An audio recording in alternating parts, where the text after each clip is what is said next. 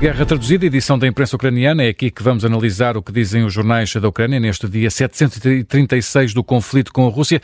Para isso, continuamos aqui conosco com o André Maia. André, na edição da Rússia destacamos o que tem sido dito pela imprensa russa sobre as declarações de Putin.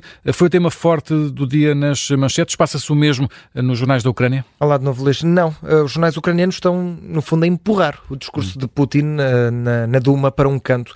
Eh, pelo menos não dão o destaque que se calhar imaginávamos por exemplo, o Kiev Post não tem sequer nenhuma menção na página inicial do, do site. Eh, já o Kiev Independent tem uma notícia que não é manchete e que se alinha mais com a cobertura que é feita pelo Ocidente, por exemplo, eh, aquela que temos feito cá em Portugal. Eh, o título puxa por uma das declarações fortes de Putin e diz Putin ameaça a NATO e diz que é possível o uso de armas nucleares. Depois, no corpo da notícia, desenvolve as declarações, diz que Putin ameaçou consequências trágicas se as tropas da NATO forem enviadas para a Ucrânia. Uh, destaca também este jornal, o Kiev Independent, que Putin afirmou que o apoio do Ocidente a Kiev arrisca um conflito usando armas nucleares, portanto, mais ou menos hum. o que tem sido dado como destaque, por exemplo, aqui nos órgãos de comunicação social em Portugal. Hum, e André, falando no Kiev Independent, hoje a manchete é sobre algo, digamos assim, inusitado, o turismo de guerra. De que é que estamos aqui a falar exatamente? Ora, o jornal conta a história de vários exemplos de turistas que têm viajado para a Ucrânia apenas e só para ver de perto as marcas da guerra. O título diz Terapia de Choque eh, e como os estrangeiros estão a chegar à Ucrânia para ver de perto as cicatrizes impostas pela Rússia.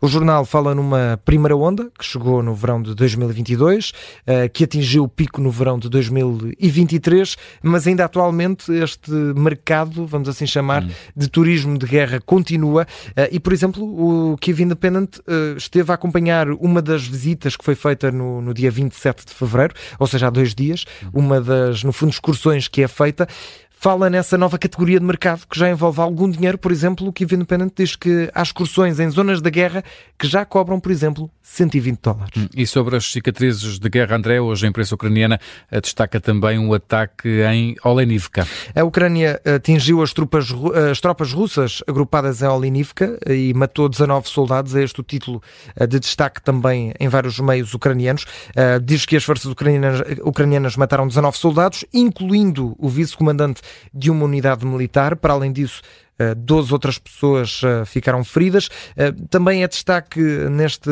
neste dia de hoje que a imprensa, imprensa ucraniana destaca que a Rússia perdeu quase uma dúzia de aeronaves Su-34 só em fevereiro, sendo que dentro deste, desta dúzia de aeronaves que foram perdidas, é destacado que as forças ucranianas abateram hoje um, um desses aviões, uma dessas aeronaves, o Su-34.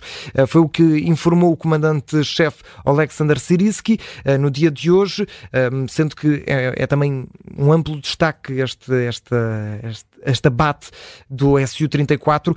Estima-se que uh, cada avião custe cerca de 36 milhões de euros e, portanto, o facto de serem também aeronaves bastante caras leva a que a imprensa ucraniana destaque mais o abate de um deste, uma destas aeronaves. Já é uma dúzia só em fevereiro. Hum. Fica então por aqui este episódio da Guerra Traduzida. Estamos de volta amanhã.